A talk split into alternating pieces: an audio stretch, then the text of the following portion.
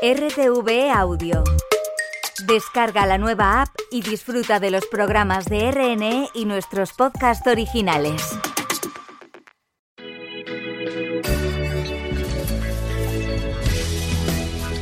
Señora de ojos vendados, que estás en los tribunales. Máster en Justicia, con Manuela Carmena en Radio 5.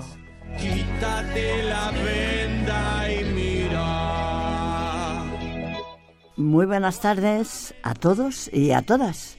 Otra vez estamos con vosotros aquí en el Máster en Justicia. Y hoy vamos a hablar bueno, pues que, estamos acostumbrados a pagar recargos en nuestras obligaciones con la Administración, vamos, que resulta que eh, tenemos una multa eh, y no la hemos pagado, se nos ha olvidado, o hay un impuesto que, que, por lo que sea nos ha llegado en un momento que estábamos en blanca y vale, no lo pagamos en ese momento y luego nos vienen los recargos, lo hemos aceptado todos. Y sin embargo es como muy sorprendente que aceptando que cuando nosotros ciudadanos incumplimos nuestras obligaciones la administración pública, cuando nosotros somos unos deudores, digamos, morosos, pues no nos sorprenda demasiado que cuando es al revés, es la administración la que es morosa, porque es la que cuando nosotros pedimos una prestación nos la pagan mucho después de cuando correspondía, pues aceptamos como sin planteárnoslo, ¿no? Y quizá por eso nos ha parecido interesante reflexionar un poco sobre esta cuestión, ¿no? ¿Por qué pasa eso? En general, hay una primera pregunta que es curiosa y es saber dónde está dicho nuestra Constitución que la Administración tiene que actuar con dilación, es decir, que no puede tener dilaciones indebidas. Este año se ha repetido mucho a los principios de este curso escolar, que por lo menos aquí en Madrid, no sé si en alguna otra parte de España, pero en Madrid pues no se pagaron las becas de los comedores de los niños, ¿no? Entonces, pues bueno, seguramente al final pues algunos les pagarían, otros no, pero bueno, lo que quiero decir es que se la pagarían retroactivamente, claro, desde el momento que tenían derecho, pero ¿Y por qué no hubo recargo ahí? Como pasa en otras cosas, ¿no?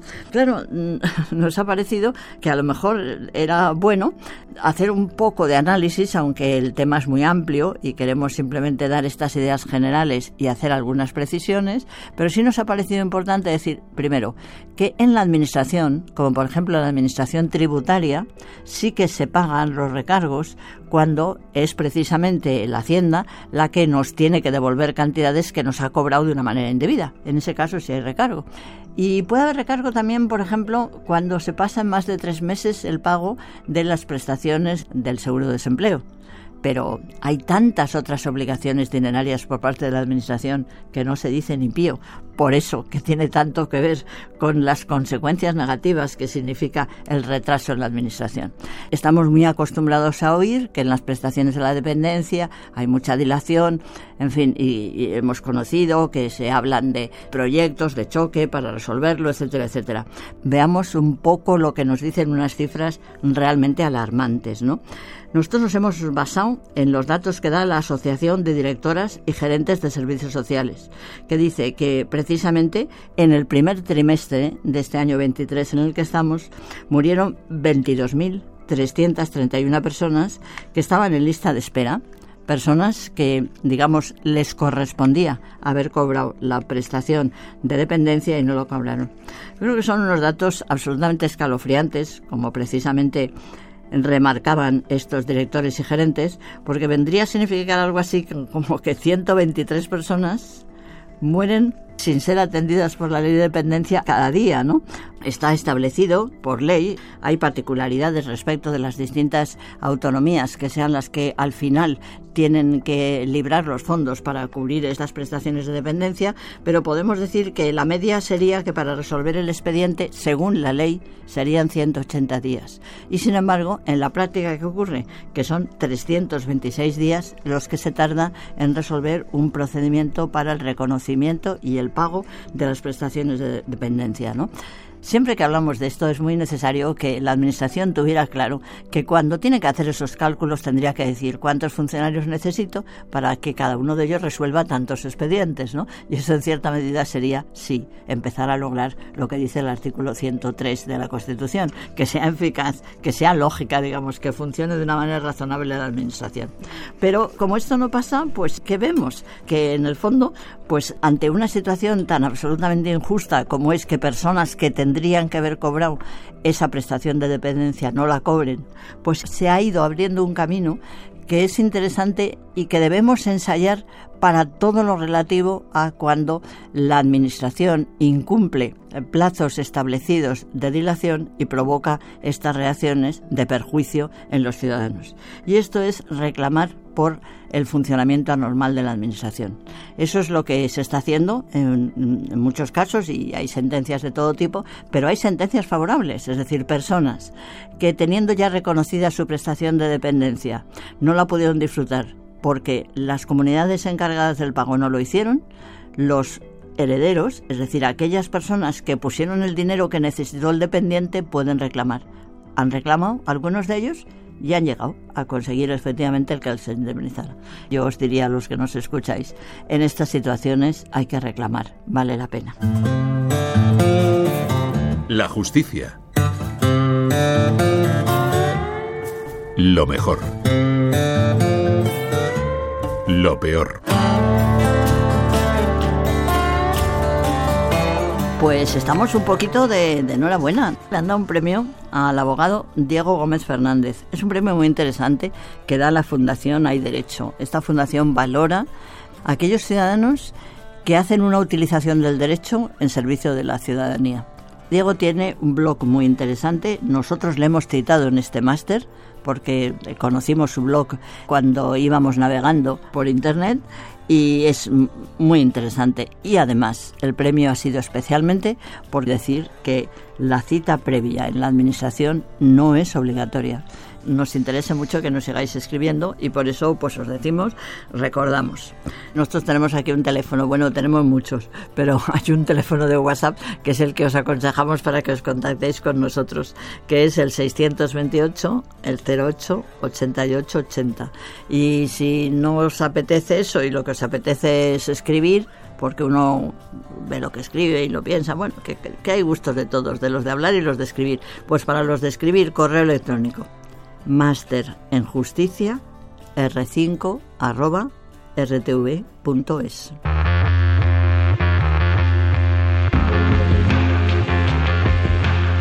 Pues estamos chicos aquí para debatir este tema porque yo creo que es un tema para profundizar en lo que debía ser, para constatar lo que no es y para dentro de lo posible hacer que lo que no es sea. Conclusión. A mí me encantaría saber, Ana, tú en tu despacho, ¿Qué respuesta das cuando viene un cliente y te dice que ha tenido un retraso en el reconocimiento del pago de sus prestaciones, de cualquiera de ellas?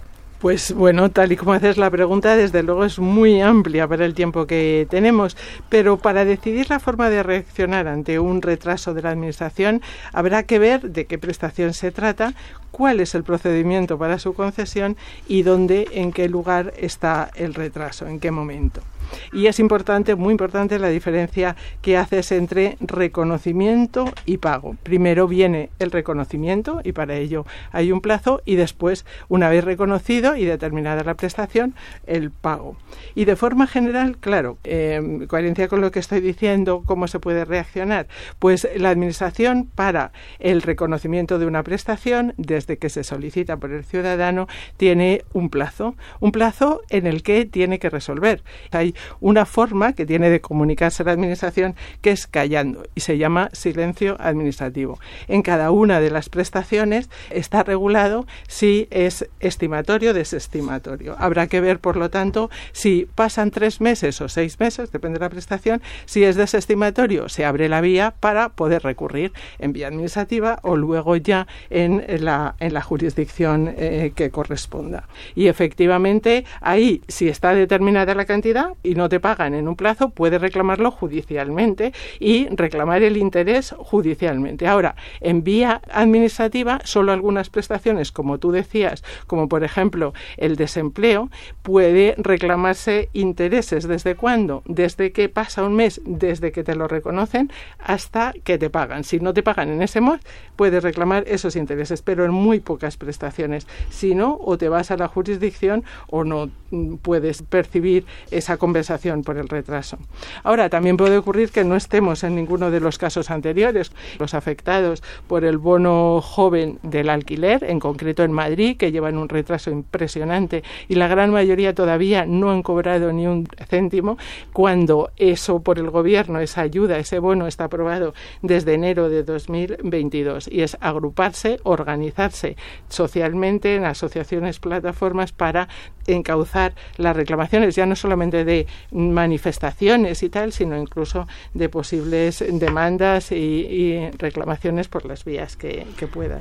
José María, me viene muy al pelo que tú, que estás en una fundación muy importante, la Fundación sobre la Justicia, y que me imagino que trabajáis con subvenciones que os dan la Administración, pues nos puedas ayudar a aclarar algo ¿Qué pasa con las subvenciones? No ya con las prestaciones, sino que te dan una subvención. Normalmente en la orden por la que se van a dar esas subvenciones suele establecerse en qué fecha se van a reconocer. En algunos casos sí y en otros no. Ahora, en lo que se va a pagar, no hay fecha en la mayor parte de los casos. Cuéntame, José María, cómo os aclaráis vosotros.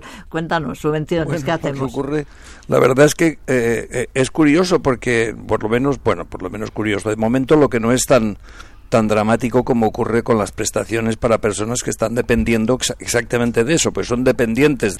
Pero bueno, lamentablemente es muy habitual que la mayor parte de las instituciones públicas financiadoras de proyectos pues de cooperación, de sensibilización, de acción social, lo que sea, que naturalmente son proyectos que pretenden la mejora de las condiciones de vida y subsistencia de las personas a quien se van a beneficiar, pues acaben librando los recursos pues cuando los proyectos se han realizado. Esto ya se ha terminado o está en avanzada fase de ejecución y dice, bueno, ¿y mientras tanto qué tengo que hacer?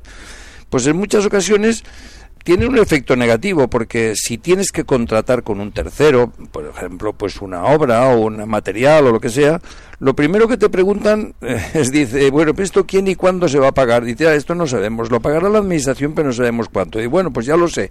Sabiendo que eso es así, pues naturalmente voy a incrementar el presupuesto, porque ya sé que el retraso puede ser de tres meses o de un año o de cinco.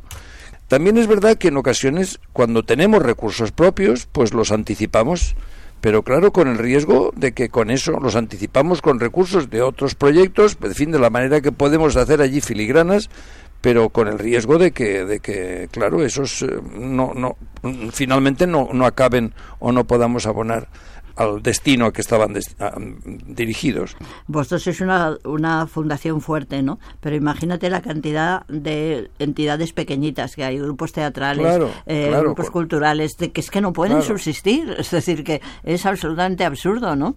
Sí, de hecho, fíjate, con la pandemia, muchos de los eh, de todas esas organizaciones pequeñas desaparecieron porque no tuvieron, porque hubo una parálisis en la convocatoria de, de, proyectos, eh, de convocatoria tanto de proyectos de cooperación como de acción social, como lo que fuera, con recursos que están previstos en los presupuestos que vayan dirigidos a ese tipo de obras y servicios, pero que no pudieron hacerlos porque no hubo convocatoria y tuvieron que desaparecer. Bueno, quizá, quizá algún programa podríamos hablar exclusivamente de las subvenciones, ¿eh? porque lo de las subvenciones está siendo un tema, yo creo que hay que reflexionar. A mí me contaban ahora que con el cambio de gobierno en alguna comunidad, pues se han suprimido todas las subvenciones que se les había dado con anterioridad, ¿no? Creando unos auténticos caos, ¿no? Claro, aquí ha cambiado el signo político y en muchas y en muchas comunidades ha cambiado el signo político. Al menos no sé si se han suspendido lo que se han, lo que se ha suspendido el plazo para resolver, eso sí. normalmente porque casi todas las subvenciones tenían un plazo que lo pone en la propia convocatoria, se resolverá en el plazo de seis meses. Pero claro, el cambio político se ha producido a mitad de ese plazo. La primera decisión es vamos a prorrogar el plazo. ¿Por qué? Porque muchas de ellas estaban ya evaluadas por los comités correspondientes, que son comités técnicos, se supone que objetivos imparciales y competentes. Pero bueno, suspendido y, y ahora estamos mm, eh, a la expectativa de cuándo se resuelva, porque lo han suspendido un tiempo tiempo, pues tres Pues meses fíjate. desde verano, pues son hasta diciembre. Yo creo que para Navidad nos darán, yo qué sé, el Pues- aguinaldo que corresponda, claro. Pues no lo sé, pero yo te digo que hay en muchos casos que se están suprimiendo subvenciones que se habían pagado a lo También, mejor sí, sí, durante sí, 30 sí, sí. años, ¿no? Muchísimas Sí. gracias por vuestras Bueno. puntualizaciones siempre tan interesantes y nos vemos la semana que viene. Venga, un Venga, beso. hasta la semana, Hasta la que, semana que viene. Máster en Justicia. Manuela Carmena.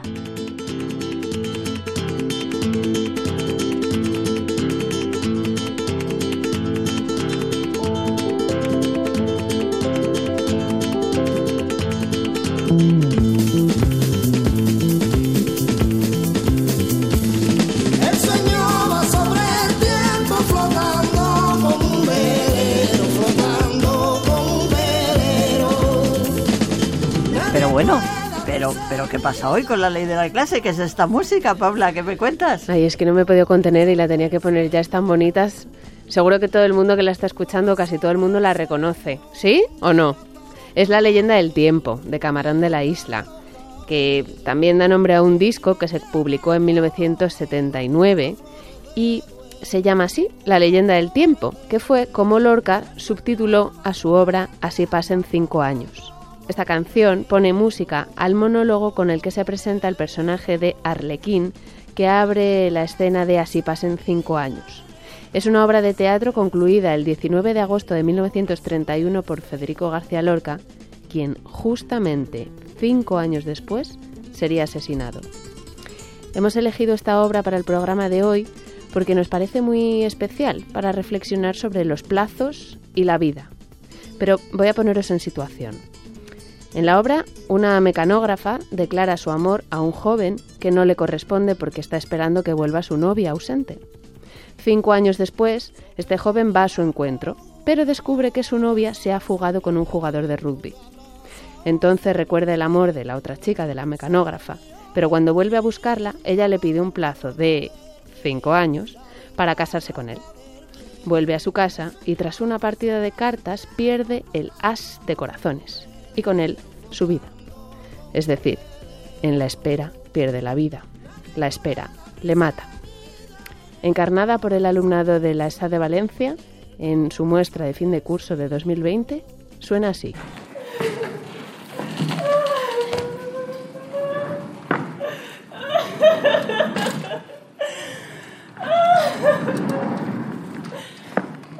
¿Terminó usted de escribir las cartas? Señor. ¿Qué le ocurre? Deseo marchar de esta casa. Pues es bien fácil, ¿no? ¿A usted? Quiero irme y no puedo. No soy yo quien te detiene. Además, sabes que no puedo hacer nada. Te he dicho muchas veces que esperaras. Pero tú... Pero yo no espero. ¿Qué es eso de esperar? ¿Y por qué no? Esperar es creer. Y vivir. No espero porque no me da la gana. Porque no quiero. Y sin embargo no me puedo mover de aquí. Siempre acabas no dándome razones. Ay, ¿Qué razones voy a dar? No hay más que una razón. Y esa es que te quiero. Desde siempre. Un poquito después, ese joven y un amigo más mayor conversan sobre ella. Ella es jovencita, ¿eh? Muy jovencita, 15 años. Oh, no me gusta esa manera de expresar. 15 años que ha vivido ella, que son ella misma. Pero ¿por qué no decir tiene 15 cielos? O 15 aires, o 15 crepúsculos. ¿No se atreve usted a huir? ¿A volar? ¿A ensanchar su amor por todo el cielo? La quiero demasiado. O bien decir tiene 15 rosas, 15 alas. Y más hermosas que nunca. Bueno, podría parecer que esta es una historia solo sobre amor, una conversación sobre amor, sobre un enamorado que espera con ansia a su novia. Pero en toda la obra hay una reflexión sobre los límites que nos ponen los plazos y sus consecuencias. El viejo, que no es que yo quiera ser ofensiva, es que se llama así en la obra, el viejo, incita al joven a vivir el presente, a dejar de esperar. Cuando montamos esta escena con la compañía Despertares hace unos años, hicimos con el grupo de actores y actrices un juego. Tenían que decir si cinco años era mucho o no era tanto. El texto, resultado de esta improvisación, también se convirtió en una escena de la obra que titulamos El tiempo exacto de las cosas. y hoy nos hemos acordado de ella. Queremos compartirla con todos vosotros. La vida no funciona a plazos, pero los plazos impuestos necesariamente irrumpen en nuestra vida. En el caso de esta escena, la que acabamos de escuchar, es el protagonista quien decide ponerle un plazo a una de sus enamoradas para casarse y decide esperar el plazo que la otra le pone. Podía haber elegido otra cosa. Sin embargo, en la relación con los plazos y la administración, nosotros no podemos elegir. Estamos condenados a esperar. ¿Puede la Administración hacer como que sus plazos no tienen consecuencias en nuestra cotidianidad? ¿Qué responsabilidad tienen con el plazo al que se comprometen? Como queremos una Administración más justa y más cercana a la vida de los ciudadanos, os dejamos con esta última escena poética, esta reflexión poética. Cinco años es mucho, pero no tanto, de Carlos Sánchez, Blanca Sevilleja, Sara Caravaca, África Hernando, Cecilia González y Ángela Cisneros Pascual. Cinco años es mucho porque son 1900 días, pero no es tanto porque con cinco años todavía no sabes ni leer. Cinco años es mucho porque son dos años más de lo que duró la guerra civil. Cinco años es mucho porque unos macarrones tardan siete minutos en cocerse. Pero cinco años no es nada comparado con 40 años de dictadura. Pero cinco años es poco porque mi abuela ya tiene 95. Cinco años no es tanto porque los puedo contar con los dedos de la mano. Cinco años es mucho, porque ya te obligan a ir al colegio. Cinco años es poco porque tardas menos de cinco segundos en contar hasta cinco. Pero no es tanto porque es la experiencia mínima que te piden para trabajar. Cinco años es demasiado para estar con mascarilla. Cinco años es muy poco para conocer a una persona.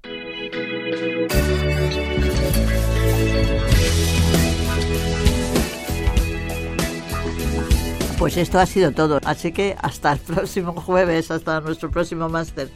Señora de ojos vendados, que estás en los tribunales, sin ver a los abogados, baja de tus pedestales, quítate la venda y mira. Cuánta mentira.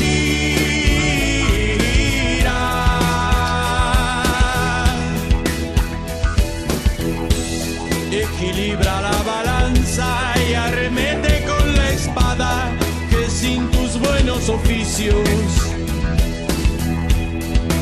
no somos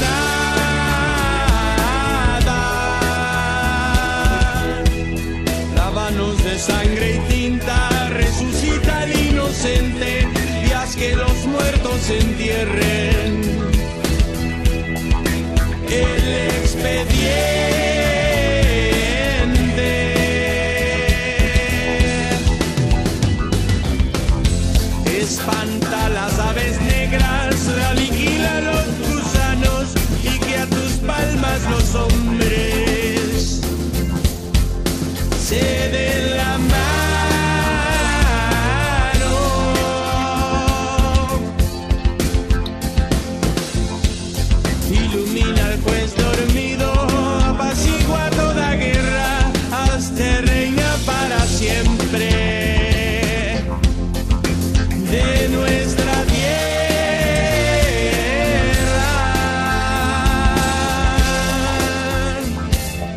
Señora de ojos vendados, con la espada y la balanza, a los justos humillados, no les robes la esperanza, dales la razón y llora. Porque ya es hora.